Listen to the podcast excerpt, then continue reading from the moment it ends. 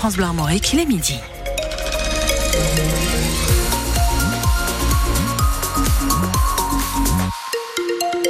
Journal Fanny Borel, les attaques russes se multiplient en Ukraine. L'armée russe en a mené une centaine ces dernières 24 heures dans l'est du pays, alors que cela fera deux ans demain que la guerre a débuté. Un conflit qui a conduit un grand nombre d'Ukrainiens à fuir leur pays. Ils sont plus de 6 millions aujourd'hui à être réfugiés à l'étranger.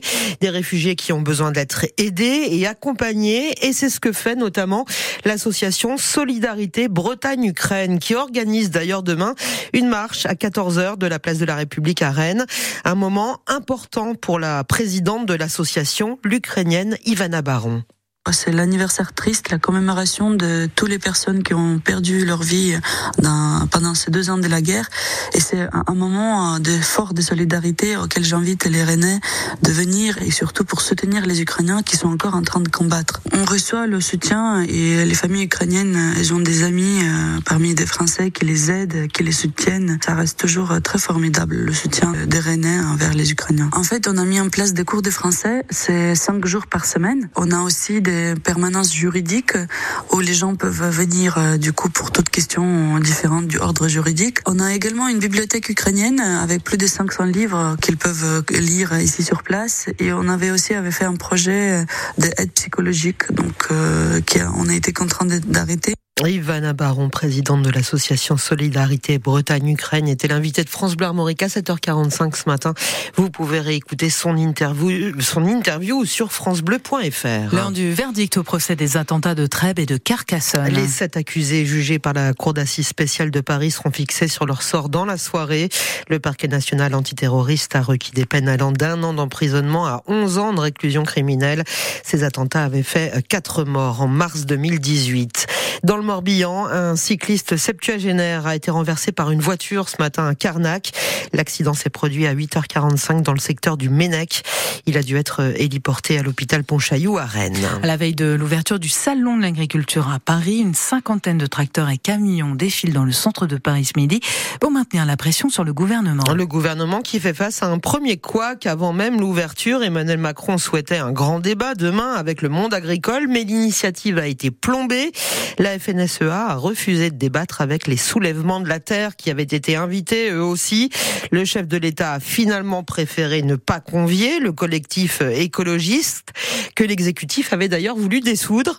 Euh, le président de la FNSEA, Arnaud Rousseau, dénonce aujourd'hui le cynisme de l'Élysée. Je n'irai pas à ce grand débat. Je trouve que ce qui se passe est incompréhensible et le cynisme qui prévaut à, à tout ce que j'observe est intolérable. La politique, c'est autre chose que, que de la com ou du show. Moi, j'attends pas du président président de la République qui nous fasse l'exégèse et la technique de ces annonces. Et dans le moment dans lequel on est, euh, ça renvoie l'image euh, aux agriculteurs que finalement rien n'a été compris de leurs problématiques. Et nous en sommes d'autant plus euh, furieux que nous avons contribué à ce travail. Nous avons été au rendez-vous du travail, des propositions. Tout est sur la table aujourd'hui.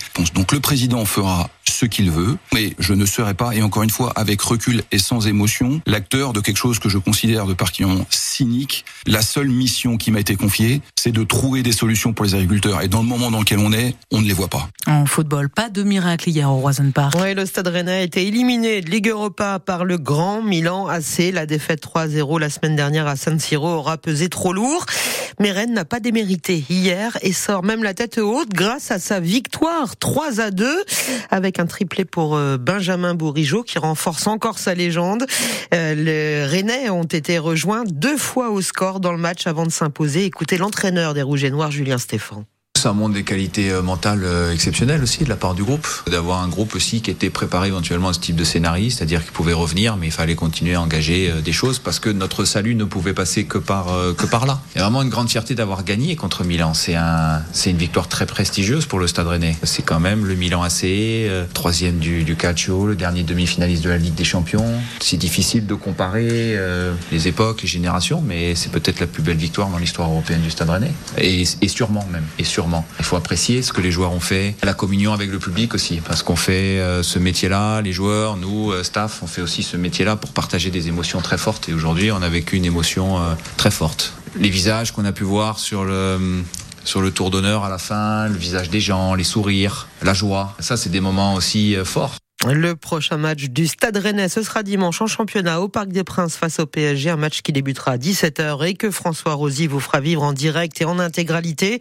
Et puis on parlait de Benjamin Bourigeau, il a été victime d'un cambriolage hier alors qu'il n'y avait personne à son domicile. On ne connaît pas le montant du préjudice pour le joueur et sa famille, il doit déposer plainte aujourd'hui. En rugby, le RC Van a battu Béziers hier soir à la Rabine, une victoire 45 à 17 qui permet au Vantais de reprendre provisoirement la tête du championnat de Pro D2 en attendant le match de ce soir entre Provence Rugby et Soyaux Angoulême. La cérémonie des Césars, c'est ce soir à l'Olympia. Et la Bretagne y aura sa place grâce à Été 96, sélectionné dans la catégorie court-métrage. Euh, ce film loué par la critique a été, a été tourné en Ben Morlaix. Il raconte l'histoire d'un enfant bloqué par la marée avec sa famille sur l'île Calotte au large de Carantec. Une histoire inspirée de l'enfance de la réalisatrice Antoine Krempf. Mesdames et messieurs, je vous présente le village de Carantec. C'est en fouillant dans les cassettes VHS de ses parents que Mathilde Bédoué s'est souvenue de l'île Calotte. Pour moi, c'était vraiment un endroit euh, de liberté extrême euh, étant enfant, parce que les parents nous laissaient vraiment euh, très libres à ces moments-là. On faisait des grands pique-niques tous les ans. Par contre, j'avais un sentiment double vis-à-vis de l'île, c'est-à-dire que tu vois pas mal de, de, voitures prises dans l'eau, de gens qui, qui pensent qu'ils peuvent partir alors que la marée est déjà un peu haute. C'est toi qui as voulu venir sur l'île. Donc il y avait cette double sensation. Un espace de liberté, de danger, de passage, le cadre idéal pour raconter l'histoire qu'elle avait en tête. Un petit garçon qui se retrouve bloqué avec ses parents et avec la marée. Ça va être un moment où il va grandir, ils vont donc passer la nuit sur l'île et ça va être un moment un peu introspectif. On apprend qu'en fait, il faut un peu compter sur soi. Des années plus tard, Mathilde Bedouet est donc retournée sur l'île pour filmer. Avec des vrais acteurs, des enfants et des adultes. Puis j'ai imprimé tout le film, image par image, que j'ai redessiné euh, au crayon de couleur sur papier. Et le résultat, c'est donc ce court-métrage d'animation, été 96, et cette nomination pour les Césars. J'ai le stress qui monte, mais je suis surtout très excitée d'assister à, à, cette cérémonie que j'ai pas mal regardée à la télé. Évidemment, je souhaite le mieux, mais... C'est le premier film de Mathilde Bedoué, un autre est déjà en cours de réalisation. Et là encore, ça se passe sur une île, mais sur la côte d'Azur cette fois. Et donc, cette cérémonie des Césars ce soir, présidée par Valérie Lemercier, elle débutera à 20h45.